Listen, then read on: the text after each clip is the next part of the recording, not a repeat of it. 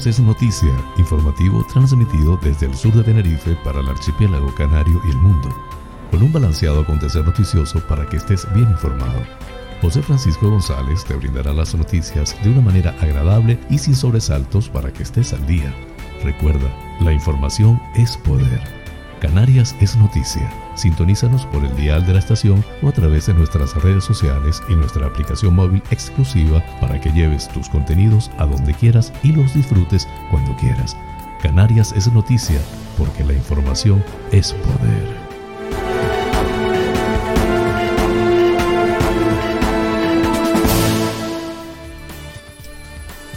Lunes 5 de marzo del 2021. Feliz semana para todos.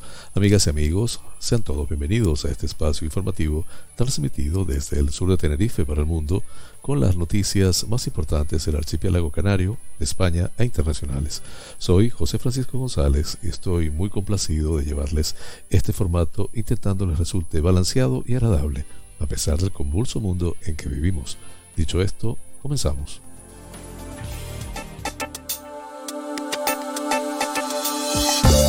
El pensamiento del día.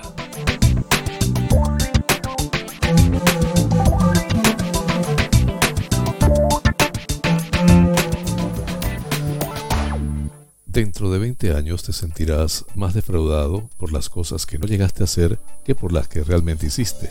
Así que arriesgate, navega lejos de los puertos seguros, explora, sueña, descubre. Flash informativo. Titulares.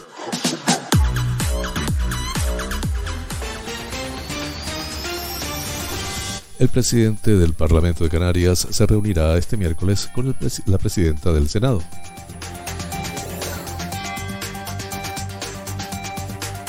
El gobierno del archipiélago construirá dos edificios para concentrar sus servicios esenciales.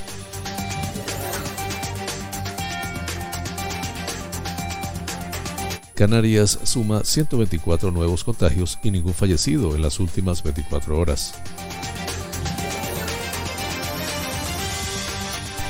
UGT Canarias critica que se cambie in extremis la oferta educativa de varios centros de formación en Tenerife.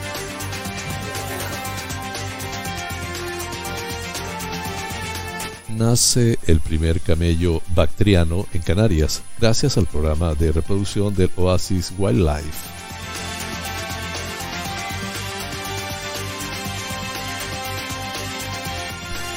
Agrupación socialista Gomera propone al Pleno del Cabildo reconocer el papel de las orquestas gomeras en la cultura popular de la isla.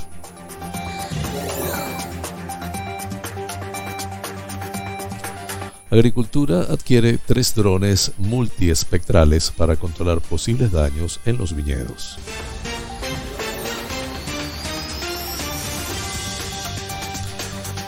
Agrupación de Reña Independiente muestra su satisfacción por el apoyo del Cabildo a la propuesta de medalla de oro de Canarias para los silbadores herreños.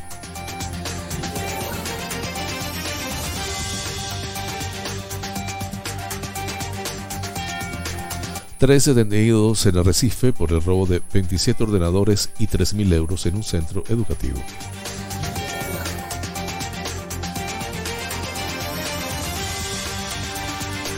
El Ayuntamiento de Las Palmas de Gran Canaria inicia el trasplante de árboles y palmeras en Olla de la Plata para dar paso a la nueva estación de guaguas del Cono Sur.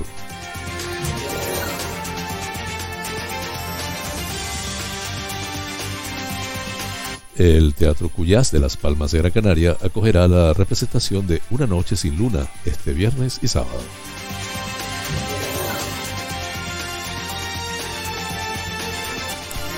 Las Palmas de Gran Canaria, una ciudad cosmopolita y atlántica en National Geographic.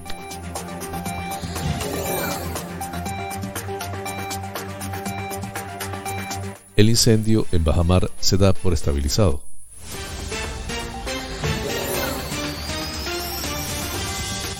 El ayuntamiento de Adeje condena la concentración de jóvenes que se pelearon en una de sus playas.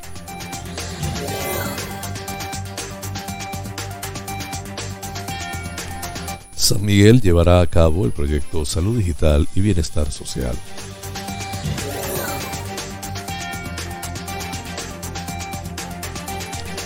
Iberia moviliza su avión más grande con capacidad para 348 pasajeros para repatriar a españoles desde Marruecos.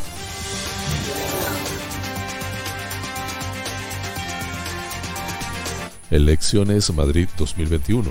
Ayuso culpa a Sánchez del desmadre porque sigue sin controlar barajas.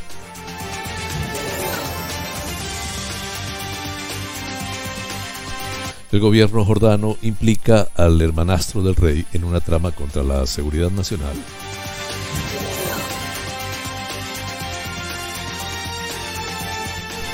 Francia supera ya el máximo de ingresos en las UCIs de noviembre con más de 5.270 pacientes. Así culminamos los titulares del día.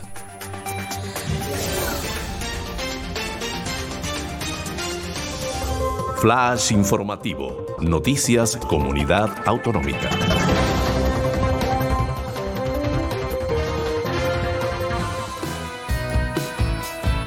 El presidente del Parlamento de Canarias y de la Conferencia de Asambleas Legislativas Regionales de la Unión Europea, CALRE, Gustavo Matos, se reunirá el próximo miércoles en Madrid con la presidenta del Senado, Pilar Job, con el objeto de tratar el papel que deben desempeñar las regiones en el desarrollo del proyecto europeo. Este encuentro se produce después de la reelección de Gustavo Matos en enero pasado y por unanimidad al frente de la CALRE. En esa ocasión, Pilar Job reconocía la labor de la conferencia y los objetivos que persigue, tan esenciales en los momentos históricos que vivimos de promoción y salvaguarda de la unidad europea. La reunión del miércoles servirá para poner en común asuntos relacionados con la actualidad de la presidencia canaria de la CALRE órgano desde donde debe ejercerse liderazgo ante unos desafíos que requieren valentía con una dimensión territorial, expresaba la presidenta en su intervención ante el plenario de la conferencia en enero. Asimismo, Matos y Job abordarán el proceso de modernización que ha experimentado el Parlamento de Canarias en este último año con el objetivo de adaptarse a las condiciones derivadas de la pandemia de COVID-19, adaptación en la que ahora se está trabajando también en la Cámara Alta. En una reciente reunión mantenida con los responsables de parlamentos y asambleas de España, la presidenta del Senado se mostró muy interesada por el impulso tecnológico y la modificación reglamentaria en tiempo récord realizados en Canarias, que han colocado al Parlamento Canario a la vanguardia en España y Europa y han permitido no cerrar sus puertas ni un solo día desde el día 14 de marzo de 2020 cuando se decretó el estado de alarma. El encuentro del miércoles servirá asimismo para analizar la crisis migratoria, el Parlamento de Canarias lidera este año los trabajos de las regiones europeas en políticas migratorias desde la presidencia de la CALRE.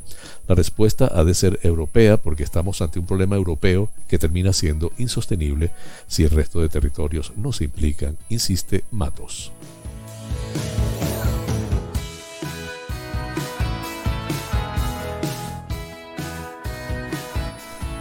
La Dirección General del Patrimonio del Gobierno de Canarias ha sacado a licitación la redacción de los proyectos técnicos para la construcción de dos edificios en Santa Cruz de Tenerife y Las Palmas de Gran Canaria, donde se concentrarán los servicios esenciales de la comunidad autónoma. El gobierno pretende de esta manera terminar con la dispersión actual de los servicios que se prestan las 24 horas del día, los 7 días de la semana, es decir, 24 por 7, y mejorar la eficiencia económica y operativa de los mismos. El vicepresidente y consejero de Hacienda, Presupuestos y Asuntos Europeos, Román Rodríguez, ha explicado en una nota que la construcción de los edificios es una necesidad perentoria de la comunidad autónoma. No en vano estamos hablando de la prestación de servicios imprescindibles para la ciudadanía en materias tan sensibles como las urgencias sanitarias, las emergencias o la atención a víctimas de violencia del género. De acuerdo con el documento ejecutivo del proyecto y para garantizar el funcionamiento de estos servicios en situaciones adversas, resulta necesario disponer de una concentración de todos los servicios de respuesta, alerta y actuación frente a incidencias en materia de seguridad en dos infraestructuras edificatorias localizadas en las ciudades de Las Palmas de Gran Canaria y en Santa Cruz de Tenerife. Se levantarán en solares propiedad de la comunidad autónoma en el polígono de El Cebadal, en el primer caso, y en el distrito suroeste de Santa Cruz de Tenerife, en el segundo. En todo caso, deberán tener una localización que permita la óptima accesibilidad e interconexión con las principales infraestructuras viarias de carácter urbano territorial. Del mismo modo, deberán propiciar una fácil interrelación con otros servicios esenciales, especialmente aquellos vinculados a áreas críticas relacionadas con el cuidado y protección al ciudadano. A este respecto, el director general del patrimonio, José Julián Isturiz, aseguró que Canarias debe aspirar a la máxima eficacia en la prestación de los servicios 24 por 7 y esto se consigue mediante la adaptación y modernización de las infraestructuras, pero también con la centralización física de los mismos, indicó. Los nuevos edificios, además de eliminar los problemas de movilidad, conectividad e interrelación de los servicios que se dan con la actual dispersión, permitirán la modernización de una gran parte de este tipo de infraestructuras, por cuanto responden a tipologías edificatorias heterogéneas que en algunos casos ya no cumplen los requisitos de la norma vigente, ni cubren la demanda de prestaciones actuales, en las que además se utilizan recursos tecnológicos insuficientes u obsoletos, explicó el director general. El diseño también deberá prever su capacidad de hacer frente a situaciones excepcionales de índole sísmica y vulcanóloga, o las derivadas de fenomenologías meteorológicas adversas. Igualmente habrán de observarse los principios de eficiencia, sostenibilidad e integración urbano-paisajística. El proyecto estima que cada edificio albergará a unos 550 empleados públicos de la comunidad autónoma, ocupará una extensión útil de 15.000 metros cuadrados y contará con un presupuesto de unos 30 millones de euros, sin contar las instalaciones.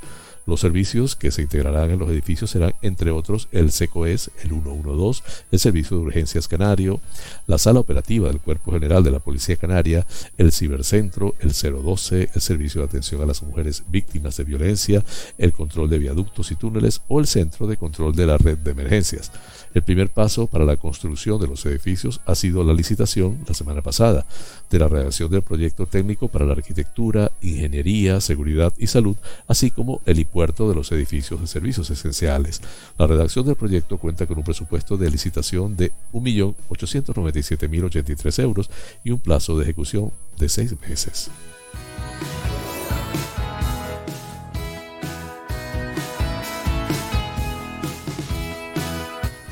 El archipiélago ha registrado 124 nuevos casos de COVID-19 en las últimas 24 horas, por lo que el total de casos acumulados en las islas se eleva ya a 47.492, con 4.765 activos, de los cuales 79 están ingresados en UCI y 302 permanecen hospitalizados, según datos de la Consejería de Sanidad del Gobierno Canario. Asimismo, en las últimas horas no se ha notificado ningún fallecimiento, por lo que el total de fallecidos se mantiene en 679, de los cuales 376 han sido en Tenerife, 234 en Gran Canaria, 48 en Lanzarote, 10 en Fuerteventura, 6 en La Palma, 4 en El Hierro y 1 en La Gomera. La incidencia acumulada a 7 días se sitúa en Canarias en los 54,2 casos por cada 100.000 habitantes y la incidencia acumulada a 14 días está en los 119 casos por 100.000 habitantes. Hasta el día de ayer se han realizado un total de 972.739 pruebas PCR en las islas, de las que 17.782 se corresponden a los últimos 7 días. Por islas, Tenerife suma 60 nuevos contagios con un total de 20.046 casos acumulados y 2.000 491 casos activos epidemiológicamente hablando. Gran Canaria cuenta con 19.675 casos acumulados, 45 más que el día anterior, y 1.902 activos. Lanzarote suma 14 nuevos casos con 4.668 acumulados y 83 activos epidemiológicamente y Fuerteventura tiene 2.096 casos acumulados con 3 más que la jornada anterior y 259 activos. La Palma suma dos nuevos casos y cuenta con 481 acumulados y 26 activos. El Hierro no suma casos nuevos, mantiene sus acumulados en 300 y tampoco cuenta con casos activos. La Gomera, que no suma nuevos contagios, sitúa sus acumulados en 225 y sus activos en 3.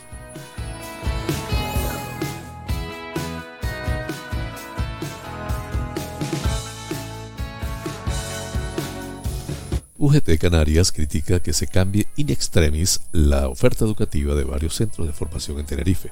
El sindicato UGT Canarias ha criticado que se haya decidido cambiar in extremis la oferta educativa de la Consejería de Educación en los centros de formación ubicados en Tenerife, afectando estas modificaciones al CIF Los Gladiolos, CIF La Laguna y el IES la, eh, la, laboral. Al respecto, han señalado que desde la dirección de los centros afectados se considera incomprensible que los cambios se hayan comunicado justo antes de las vacaciones de Semana Santa, eliminando la opción a reclamar por la consejería en tiempo y forma, según ha informado UGT Canarias en nota de prensa. Estos cambios implican la eliminación de las formaciones ofrecidas hasta el momento, siendo los alumnos y profesorados los principales afectados. Así, las modificaciones han provocado un reajuste entre los tres centros implicados, de modo que se realice un intercambio de tres bandas sin consenso ni acuerdo previo con las partes implicadas. En concreto, en el CIF La Laguna se deja de impartir educación infantil para ofrecer prevención de riesgos laborales. En el IES La Laboral se suprime mediación comunicativa e impartirá educación infantil. Y en el CIF Los Gladiolos se pierde prevención de riesgos laborales para ofertar medición comunicativa.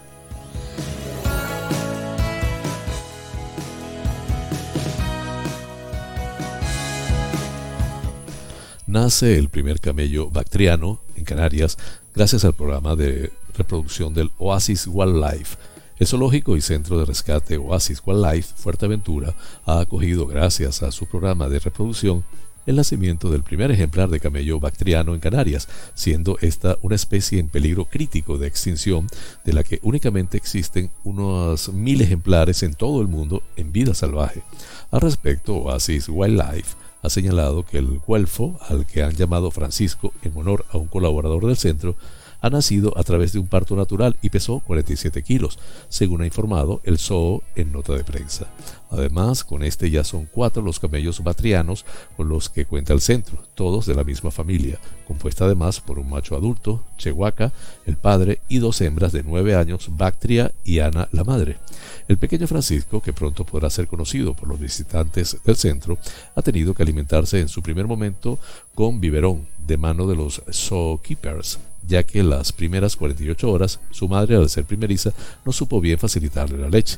Si bien ahora que está en reposo, recuperándose del proceso de nacimiento, se alimenta perfectamente de la madre y es un güelfo muy juguetón. El nacimiento de Francisco pudo ser seguido por los alumnos de la escuela de Betancuria, que en ese momento visitaban el centro, pudiendo vivir en primera persona esa bonita experiencia. Por último, la gerente de conservación del Oasis Wildlife, Soraya Cabrera, ha destacado que el zoo es actualmente el centro por excelencia en Europa de cría de dromedario, añadiendo que ahora aspiran a poder ayudar a esta especie que está catalogada en grave peligro de por la UICN con aprendizaje y voluntad de superación. Trabajamos para ayudar a cambiar su categoría y ver en un futuro cómo esta especie sale de la situación de peligro a la que se enfrenta a. Actualmente la granja Milk de Oasis Wildlife, que lleva más de 35 años en la protección y conservación de las poblaciones camellares en Fuerteventura, tiene más de 400 ejemplares de camellos de distintas razas, principalmente autóctona, canaria, pero a la que también se suman camellos africanos y asiáticos, como la familia de bactrianos, Finalmente, se, ha señalado que el Zoológico y Centro de Rescate y Recuperación de Especies impulsará este año 2021 nuevas acciones para concienciar a la población y a la sociedad sobre los peligros a los que se enfrentan algunas especies, entre ellas el camello canario y el camello bactriano, y las iniciativas que se desarrollan en el mundo para su conservación.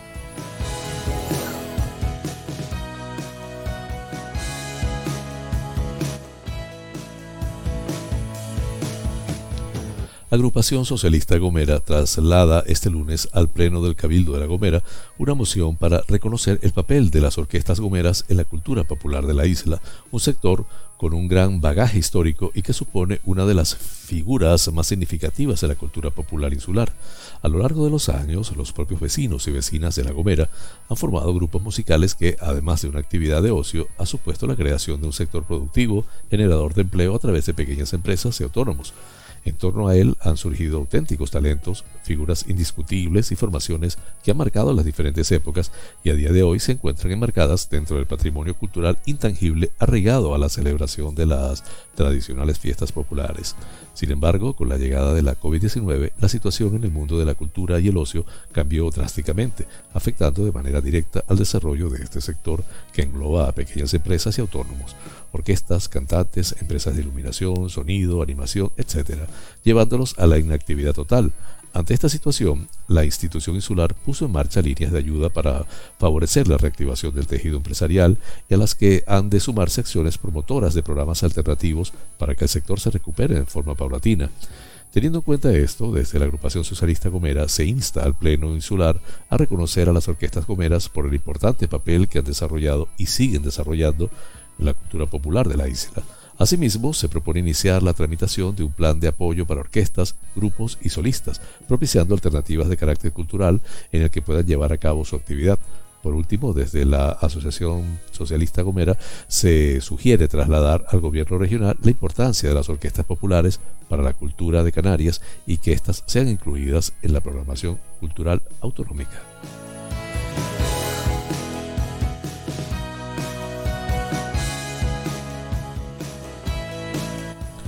La Consejería de Agricultura, Ganadería y Pesca del Gobierno de Canarias, a través de la Dirección General de Agricultura, impulsa la aplicación de la tecnología de vanguardia en el sector vitícola del archipiélago con la adquisición de tres drones con cámaras multiespectrales para la monitorización de los cultivos de viñedos, indica en una nota de prensa. En el marco del proyecto Apogeo, señala que tiene como objetivo la mejora de la capacidad vitícola de la Macaronesia mediante la agricultura de precisión. La Escuela de Capacitación Agraria de Arucas, Gran Canaria, acogió recientemente una jornada formativa, práctica y teórica para evaluar en el campo la aplicación de estos vehículos aéreos no tripulados. La adquisición de estos drones, añade, permitirá formar a las personas del sector agrario de Canarias en el uso de las tecnologías de información y comunicación TICS, completando o complementando las técnicas tradicionales de cultivo con los métodos de la denominada agricultura de precisión y facilitando la creación de empresas más competitivas en el sector primario. Los drones posibilitan la realización de vuelos programados por el usuario para la toma de esos datos casi a ras de suelo, entre otras funciones. El Instituto Universitario de Microelectrónica Aplicada IUMA de la Universidad de Las Palmas de Gran Canaria se apunta en la nota coordinador del proyecto fue el encargado, junto con el profesorado de las tres escuelas de capacitación agraria de Canarias, La Palma, Tenerife y Gran Canaria, y el personal técnico de la Dirección General de Agricultura del Gobierno de Canarias, de impartir las jornadas a través de varios de sus especialistas en el uso de tecnología hiperespectral la Consejería de Agricultura, Ganadería y Pesca del Gobierno de Canarias, Alicia Vanostende, señaló la importancia de dar respuesta a las necesidades de una agricultura moderna, por lo que este tipo de proyectos nos hace más competitivos y permite adaptarnos a la aplicación de los avances tecnológicos en materia agraria.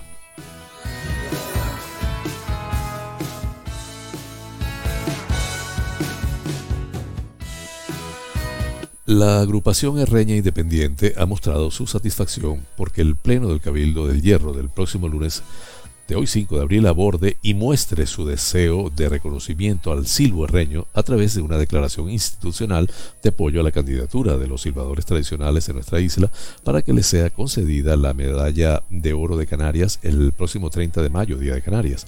La agrupación había presentado una moción en el mismo sentido porque reconoce el valor histórico y etnográfico del silbo el valor intrínseco del mantenimiento de la tradición silbada y la labor de recuperación y divulgación que se ha emprendido en los últimos años en la isla.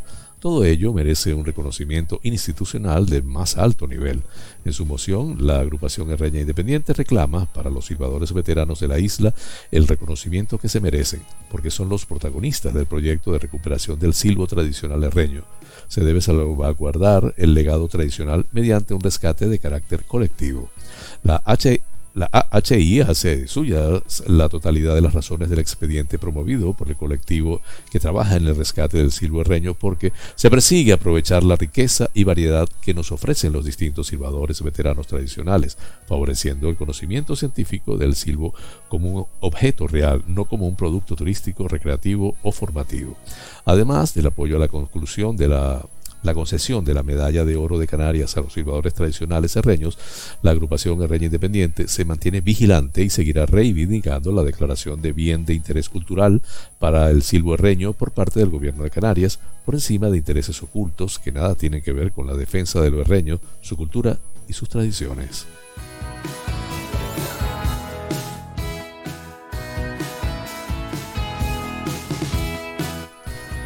Tres detenidos en Arrecife por el robo de 27 ordenadores y 13.000 euros en un centro educativo. Agentes de la Policía Nacional han detenido a dos hombres de 35 y 36 años de edad con antecedentes policiales como presuntos autores de un delito de robo con fuerza y un tercero de 48 años por otro de receptación tras esclarecer el robo de 27 ordenadores portátiles y 13.000 euros en efectivo en un centro de formación de Recife. La madrugada del pasado 24 de febrero, la Policía Nacional tuvo conocimiento de un robo cometido en un centro de formación de la capital lazareteña. Según los denunciantes, varios individuos accedieron a la fuerza al interior de las instalaciones y sustrajeron 27 ordenadores portátiles y 3.000 euros en efectivo. La investigación policial permitió identificar plenamente a dos hombres de 35 y 36 años de edad, ambos con numerosos antecedentes policiales por hechos similares como los presuntos autores del robo. El primero de ellos fue localizado y detenido en su domicilio, mientras que el segundo de ellos se encuentra ya en prisión cumpliendo condena desde principios del mes de marzo, tras cometer otro robo en el que fueron sustraídas 50 placas solares de una instalación de la capital. Las pesquisas policiales permitieron a los agentes localizar en un inmueble de Recife varios de los ordenadores sustraídos que fueron intervenidos y devueltos a sus propietarios. El morador del mismo fue igualmente detenido como presunto autor de un delito de receptación.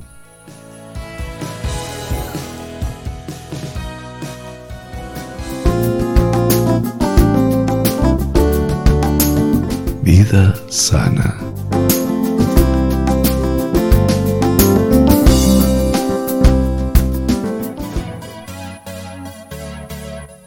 Mito o realidad. ¿Comer varias veces al día acelera el metabolismo? Normalmente cuando se sigue cualquier tipo de dieta estamos acostumbrados a escuchar que debemos hacer unas 5 comidas al día, pero ¿es verdad que esto acelera el metabolismo? Los beneficios de hacer una repartición regular de comidas a lo largo del día se van a traducir en una mayor sensación de saciedad, evitando los brotes o deseos continuos de comer que pueden aparecer si distanciamos demasiado las tomas, aunque por supuesto esto siempre es algo bastante personal. Sin embargo, puede servir a modo de truco para controlar el apetito. De ahí que, aunque queramos perder peso, nunca es una buena idea saltarse las comidas. Otro de los beneficios que podemos alcanzar realizando pequeñas comidas a lo largo del día es conseguir maximizar la síntesis proteica. Esto irá introduciendo pequeñas dosis de leucina, unos 3,6 gramos, que van a generar un pequeño pico de insulina que hace que reaprovechemos los aminoácidos presentes en el plasma sanguíneo. Por supuesto que es interesante llegar a alcanzar esta síntesis proteica, pero no debemos olvidar que lo realmente importante es llegar a cubrir la dosis mínima diaria de proteínas, que va a ser de 2 gramos por kilogramo de peso corporal para entrenamientos de alta intensidad. ¿Cuál es el mito? Existe la creación de que o la creencia de que si hacemos pequeñas y constantes comidas a lo largo del día vamos a producir una elevación de nuestro metabolismo a través de las regulares digestiones y es ahí donde está el error. Está demostrado que el aumento del metabolismo que se produce a raíz de una pequeña comida es insignificante si lo comparamos con el valor calórico que metemos a nuestro cuerpo a través de dicha comida. Esto tampoco va a influir en la pérdida de grasa. ¿Qué queremos decir con esto? Que no vas a conseguir ningún efecto milagroso con el aumento momentáneo de tu metabolismo a través de una digestión, ya que para conseguir mantener esa elevación metabólica necesitaríamos estar comiendo continuamente para que nunca descendiera. Imagínense ustedes las calorías que necesitaríamos meter. Conclusiones, es importante seguir un plan de comidas a lo largo del día y además tiene sus beneficios, pero a pesar de que hagamos pequeñas comidas constantes, no vamos a conseguir aumentar nuestro metabolismo de manera milagrosa. Flash informativo, el tiempo en Canarias.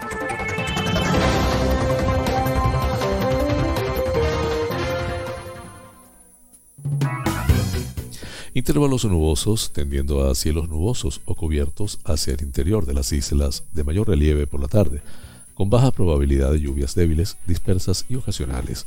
Temperaturas con Pocos cambios, salvo ligeros descensos en zonas altas. Viento flojo, en general de componente norte en las islas orientales y con predominio del régimen de brisas en las occidentales. Las temperaturas se encontrarán entre los 11 grados, las mínimas, y 27 grados centígrados, las máximas en el archipiélago canario. Breve pausa, ya regresamos.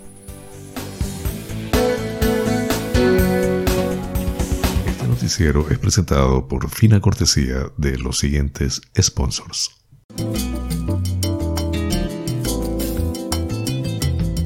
Bar Restaurante Loco, un oasis en el centro de San Isidro. Cocina tradicional y fusión especialidad en arroces y paellas, carnes a la brasa, pescados frescos, pastas y pizzas, ricos postres caseros y unas ensaladas de antología. Disponemos de una terraza interior chill out de 120 metros para que disfrutes de nuestra vibrante coctelería en un confortable ambiente muy acogedor. Atendemos celebraciones familiares, bautizos, bodas, comuniones, cumples, divorcios, en fin, bar-restaurante. Loco, un oasis en San Isidro, calle Saltadero, número 7, San Isidro. Teléfono 922 36 7986.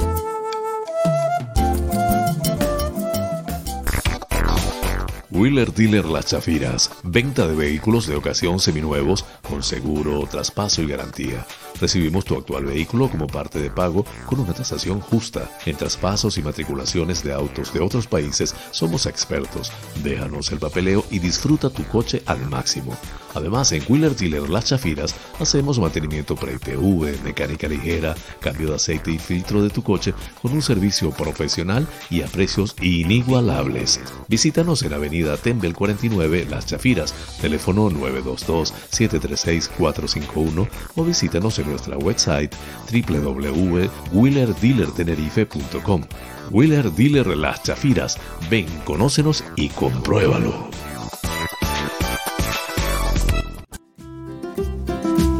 Tal día como hoy en la historia.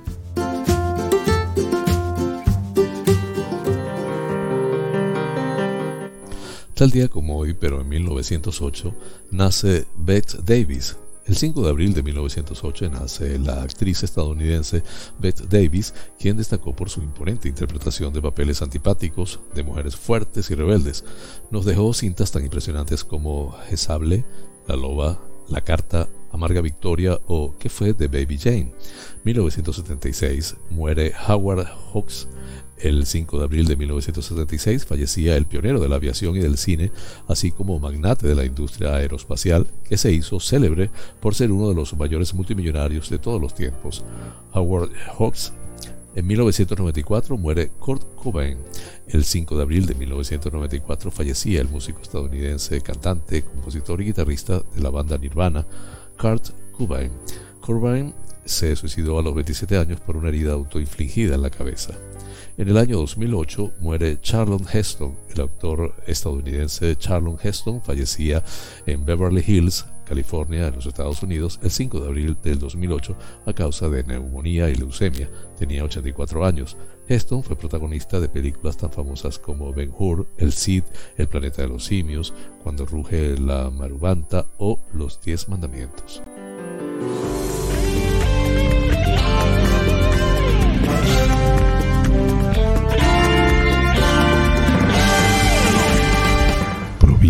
Las Palmas de Gran Canaria.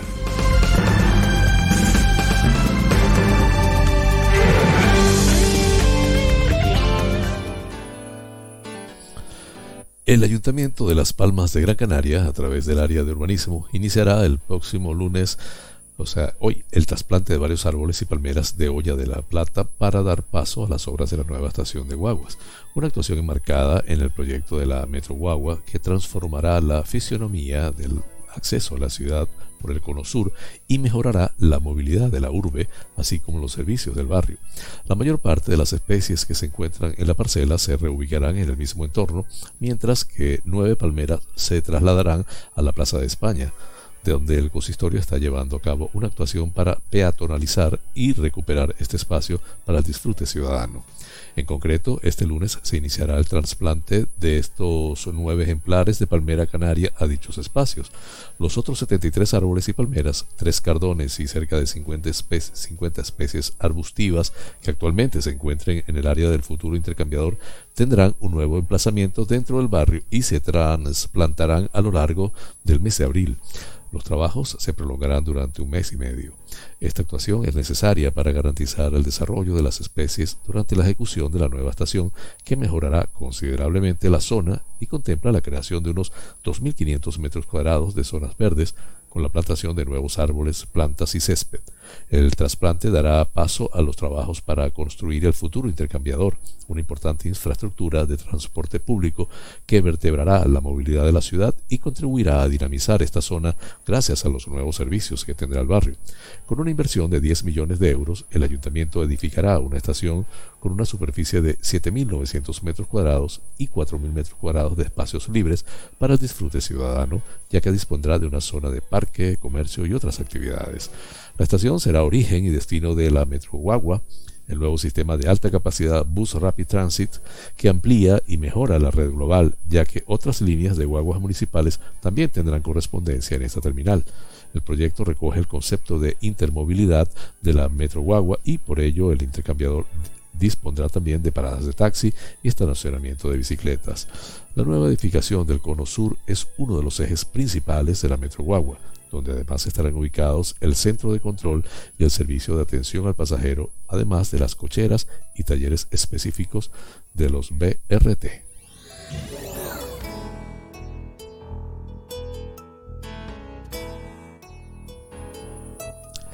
El Teatro Cuyás de Las Palmas de Gran Canaria acogerá la representación de Una Noche sin Luna este viernes y sábado próximos. La obra Una Noche sin Luna, basada en textos de Federico García Lorca, que ha escrito y protagonizado Juan Diego Boto y dirige Sergio Peris Mencheta, se podrá ver en el escenario del Teatro Cuyás en Las Palmas de Gran Canaria los días 9 y 10 de abril a las 19.30 horas. Para su puesta en escena se han unido La Rota Producciones, Barco Pirata Producciones Teatrales y Concha Busto Producción y Distribución, que llevarán a cabo un montaje considerado por sus responsables como una pieza conmovedora y sorprendente que pretende acercar desde la sensibilidad del siglo XXI y como si el propio Federico estuviera aspectos poco conocidos de la vida y la obra de Lorca, recuperando para ello fragmentos, entrevistas, charlas, conferencias, obras y poemas del autor granadino.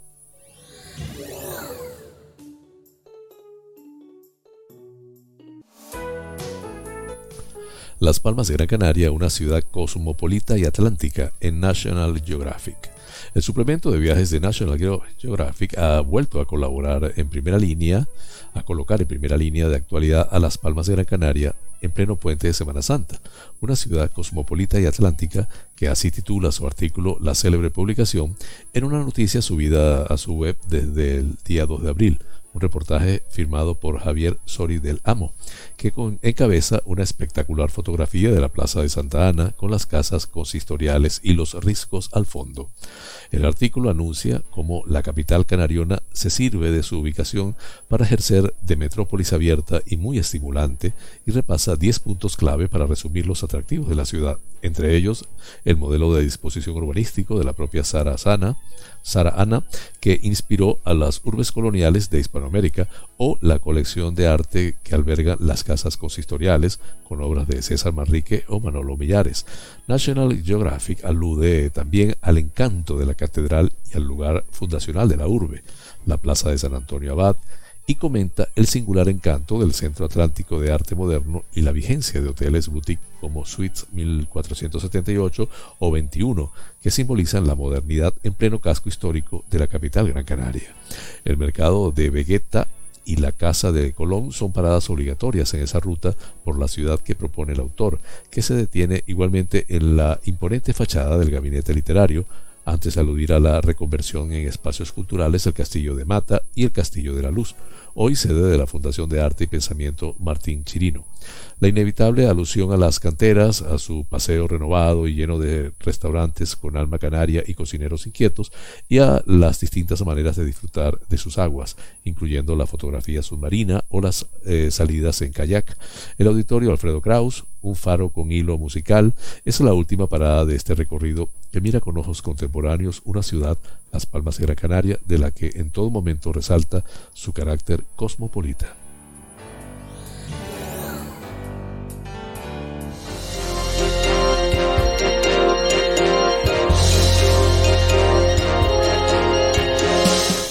Provincia Santa Cruz de Tenerife.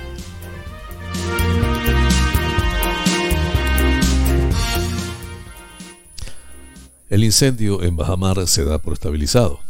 Efectivos de bomberos del consorcio de Tenerife intervinieron en un incendio que, se, que fue declarado ayer domingo en Bajamar y que afectó a una finca de palmerales situada en una zona cercana a varias viviendas, según ha informado la sala operativa del 112 que recibió la alerta pasada las 14 horas.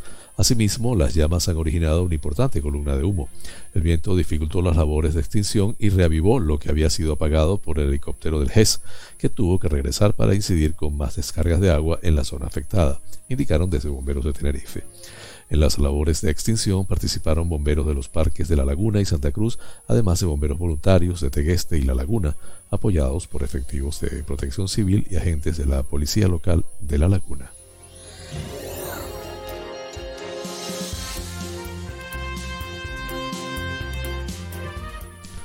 El ayuntamiento de Adeje condena los hechos ocurridos el día sábado 3 de abril en una de las playas del municipio en los que varios jóvenes iniciaron una pelea con guantes de boxeo mientras eran jaleados por otro grupo importante de personas que además no respetaban las distancias de seguridad y el resto de normas sanitarias decretadas para evitar contagios por la COVID-19. El ayuntamiento quiere recordar que la isla se encuentra en fase 3 con un nivel de incidencia del COVID-19 muy alto, un nivel de contagios que también afecta al municipio de Adeje. Este consistorio está advirtiendo mucho trabajo, está invirtiendo mucho trabajo y presupuesto para informar a la población e intentar que se cumplan las normas sanitarias, así como para la prevención, desinfección de espacios y otras actuaciones destinadas a evitar el avance de la pandemia medidas que también buscan reactivar la economía municipal, cuya principal fuente de ingresos es el turismo y la imagen que de él y de nuestro destino se tiene, que se tiene en el exterior. El ayuntamiento igualmente apela a la responsabilidad de toda la ciudadanía para contribuir cada, cada uno desde su ámbito para salir de la crisis sanitaria y económica. Durante esta Semana Santa, el ayuntamiento estableció un refuerzo en materia de seguridad en todo el municipio, con especial atención a las zonas turísticas donde mayor concentración de personas se esperaba un esfuerzo en recursos humanos y de medios a, pesar de cual resulta casi imposible prevenir este tipo de actuaciones ya que supondría una vigilancia de 24 horas en todos los lugares sensibles de ADEGE que en fechas como estas son centenares. El ayuntamiento de ADEGE entiende que este es un hecho puntual y aislado, pero quiere insistir en un llamamiento a la responsabilidad de todas y cada una de las personas para poder evitar este tipo de comportamientos deleznables e insolidarios a la vez que condena todo tipo de violencia.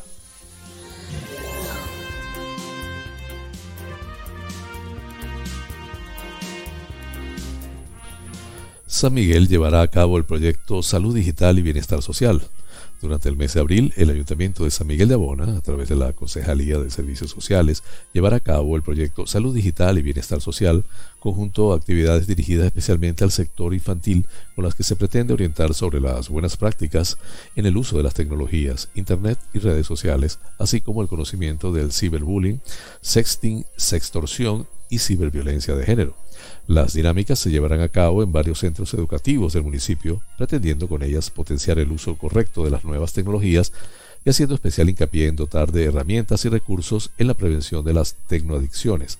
El proyecto complementa además la iniciativa llevada a cabo recientemente por parte de la Concejalía de Educación en los colegios del municipio, Educar para una buena salud, apuestas claras que tiene el Ayuntamiento de San Miguel de Abona por crear espacios de ocio e información de la mano de profesionales a través de una metodología cercana y comprensible.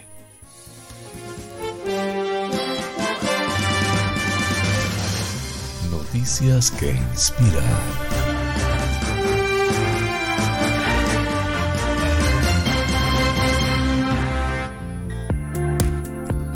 Empleada de Goodwill halla 42 mil dólares dentro de ropa donada y recibe recompensa por hacer lo correcto. Cuando una empleada de Goodwill lugar de donaciones en Oklahoma, descubrió un fajo de 42 mil dólares envueltos en dos suéteres donados, decidió hacer lo correcto.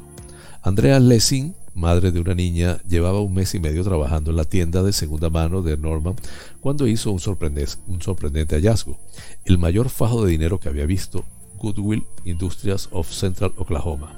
Uno quiere asegurarse que sea un buen producto, que no haya manchas, que no haya agujeros, que no haya desgarros, que no haya rotos, dijo Lacey. Ella inspeccionó detenidamente los dos suéteres donados. Al principio pensó que estaban envueltos en libros, pero rápidamente se dio cuenta que eran pilas de sobres llenos de billetes de 100 dólares, que sumaban la impresionante cantidad de 42 mil dólares. Su primera sospecha fue que los billetes deberían ser falsos, pero eran reales. Lessing, que cree en el karma, le avisó a su supervisor. Se encontraron fajos de billetes de 100 dólares por un total de 42 mil dólares envueltos en dos suéteres. Normalmente no tenemos forma de saber a quién le pertenece el dinero, dijo Frank Holland, vicepresidente de bienes donados de Goodwill. Aunque queramos intentar devolvérselo a alguien, no hay forma de saber quién es esa persona. Sin embargo, afortunadamente, el botín de Lessing iba acompañado de documentos que identificaban al propietario original de los suéteres. Lessing se empeñó en devolver el dinero, y así fue. Pero luego llegó otra sorpresa. El propietario, agradecido, que prefirió permanecer en el anonimato, quiso reconocer a Lessing por su integridad, así que le regaló mil dólares del dinero devuelto como recompensa. Después, en un segundo acto desinteresado, Lessing decidió gastar el dinero en la fiesta de cumpleaños de su hija de seis años en julio. Pensé que lo había bendecido, pero él dio la, vuelta y me bendijo a mí, dijo a Fox. Me devolvió la fe en que hay gente realmente buena allá afuera, incluso en medio de esta pandemia. No conocemos su situación, así que es mejor ser amable. Jim Priest, director general de Goldwill Industries of Central Oklahoma, elogió el punto de venta y a la empleada por devolver el dinero. Dijo, la integridad es un valor fundamental que nos esforzamos por vivir cada día. Al publicar la increíble historia en Facebook, Goodwill compartió una declaración de Lessing al recibir la recompensa. Nunca esperé que algo así me sucediera a mí de entre todas las personas, dijo. Para mí era un día normal de trabajo. Tomé la decisión correcta e hice lo correcto. Fuente de Epoch Times en español. Flash informativo. Noticias nacionales.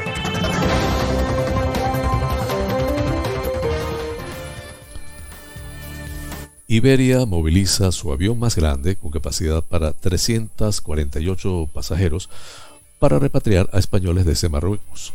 Iberia operó este domingo su vuelo de retorno desde Casablanca con el Airbus A350, su avión más grande con capacidad para 348 pasajeros, para traer a Madrid a aquellos viajeros que han quedado atrapados en Marruecos después del último cierre de vuelos con España y Francia decretado por el gobierno alawí el pasado 31 de marzo. En un principio, Iberia había programado un avión de 200 plazas para el vuelo esa tarde, pero para que pudiesen regresar al el mayor número de personas. Aunque finalmente eh, operó el vuelo con un Airbus A350, su avión más eficiente y más grande con capacidad para 348 pasajeros.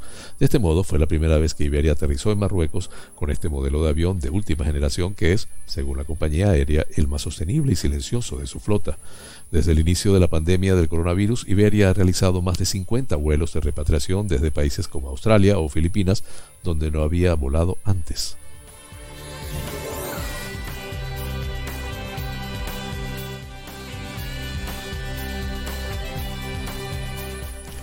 Elecciones Madrid 2021.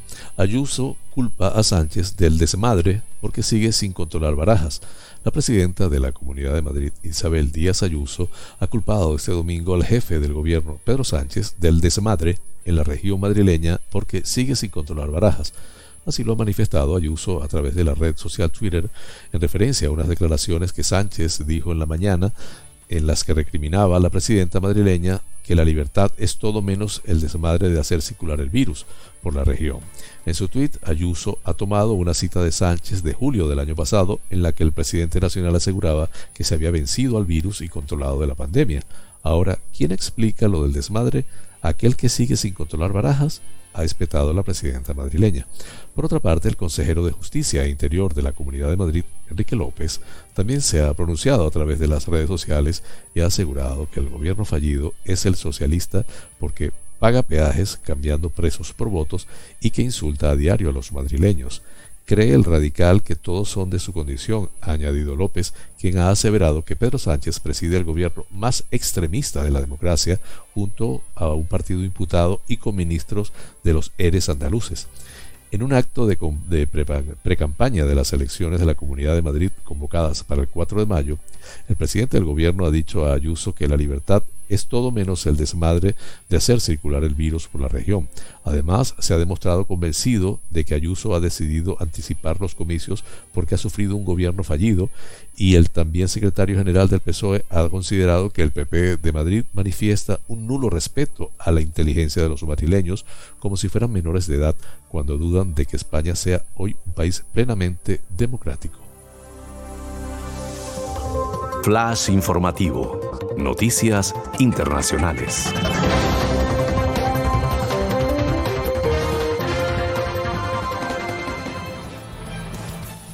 El gobierno jordano implica al hermanastro del rey en una trama contra la seguridad nacional. El gobierno de Jordania ha implicado este domingo a Hamza bin Hussein, antiguo príncipe heredero y hermanastro del monarca Abdallah II, en una conspiración con una oposición externa para desestabilizar la seguridad nacional del país.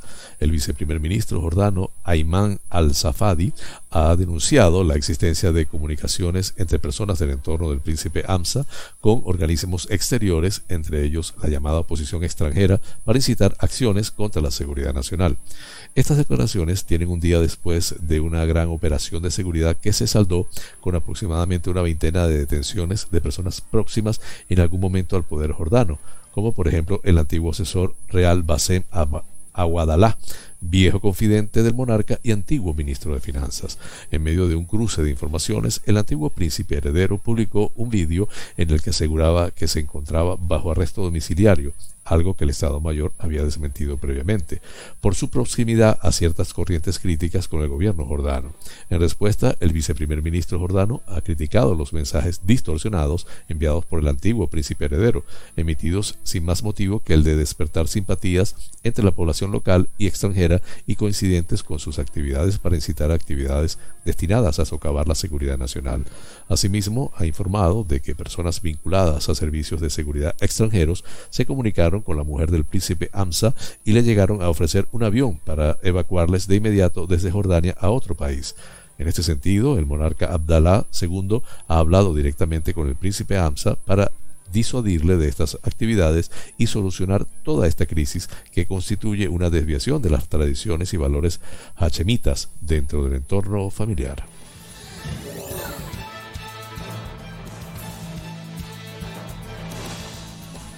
Francia supera ya el máximo de ingresos en las UCIs de noviembre con más de 5.270 pacientes.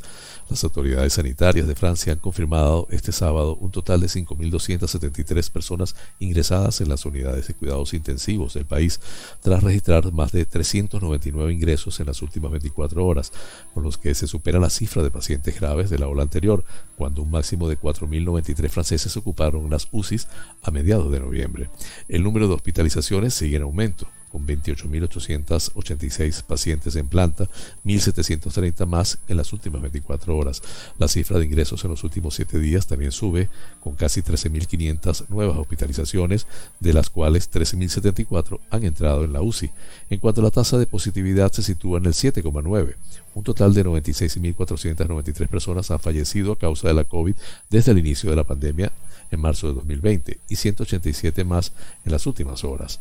La, agenda, la Agencia de Sanidad Pública no facilitó el balance diario de nuevos contagios porque debido a un problema en el recuento de los resultados no se ha podido tener en cuenta unas 400.000 pruebas hasta el viernes. El país acumulaba 4,74 millones de positivos, de los cuales 46.677 se sumaron a las 24 horas posteriores. En otro lado, según las autoridades sanitarias, más de 9,2 millones de personas han recibido al menos una inyección de una vacuna contra la COVID y más de 3 millones de personas ya tienen la pauta completa. El gobierno amplió esta semana las restricciones para luchar contra la pandemia y desde este sábado a las 7 de la tarde, hora del inicio habitual del toque de queda, se amplía a todo el país un confinamiento leve durante cuatro semanas que, entre otras medidas, cierra comercios o no esenciales, colegios y restringe los viajes entre regiones. Con este tema culminamos las noticias internacionales.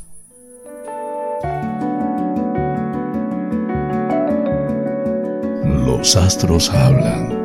Un viaje por el maravilloso mundo de los signos del zodiaco.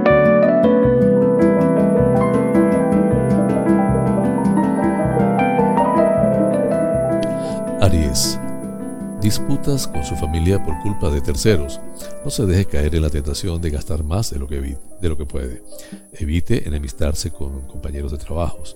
Debe controlar los excesos y plantearse un cambio de vida. Tauro, le aguarda un día muy romántico y apasionado. Comienza a recoger lo sembrado en el terreno financiero. El sentido del humor es importante hasta en temas laborales. Es muy beneficioso ingerir líquidos, no lo olvide. Géminis, las circunstancias confirmarán que ese alguien le quiere. Las finanzas van bien, dedíquese a comprar, vender o invertir. Ante un problema laboral manejará la situación con éxito. Agobiado y nervioso, dedique el tiempo libre a leer. Cáncer. La amabilidad contribuye a que tenga éxito entre sus amigos. El momento económico es bueno. Está eufórico. Esa gran capacidad de trabajo ha llegado a sus jefes. El sistema nervioso puede provocarle alguna dolencia. Leo. Ambiente adecuado para encontrar nuevos amores. Programe su economía sin angustias ni agobios. Pronto cambiará de lugar de trabajo. No se desespere. La espalda le ocasionará molestos dolores. Virgo. Escuche más los dictados de su corazón. Gaste siempre una moneda menos de lo que gane. El trabajo no está floreciente. Tenga paciencia. No tendrá ningún problema de salud.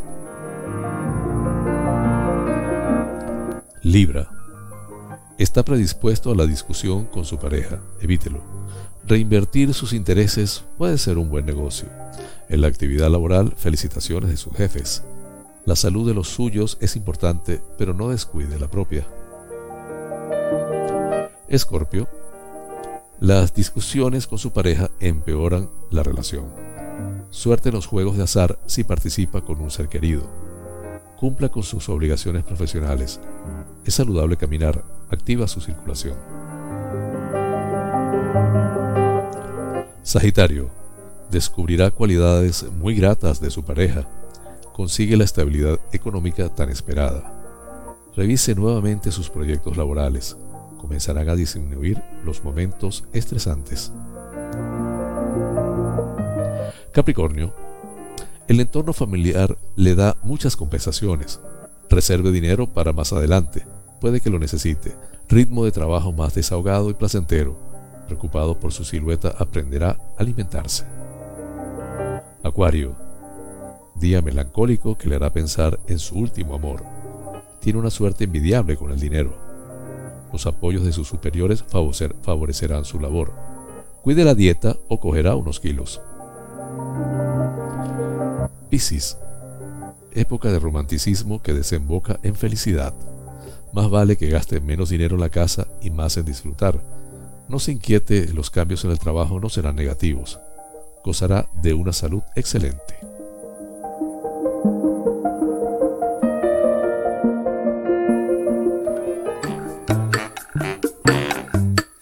Amigas y amigos, hemos llegado al final del programa, deseando les haya sido provechoso. Por mi parte, les invito para mañana a la misma hora y por el mismo lugar para encontrarnos con el acontecer de las Islas Canarias y el mundo en la dirección, producción y presentación del programa, que tuvo el inmenso placer de acompañarles, José Francisco González. Les invito a suscribirse a mi canal de YouTube, Canarias es Noticia en directo, y activar la campanita para que el sistema les avise de cada nueva publicación del noticiero. Mil gracias por la atención prestada y recuerden, como siempre les digo, es mejor ocuparse que preocuparse. Hasta mañana.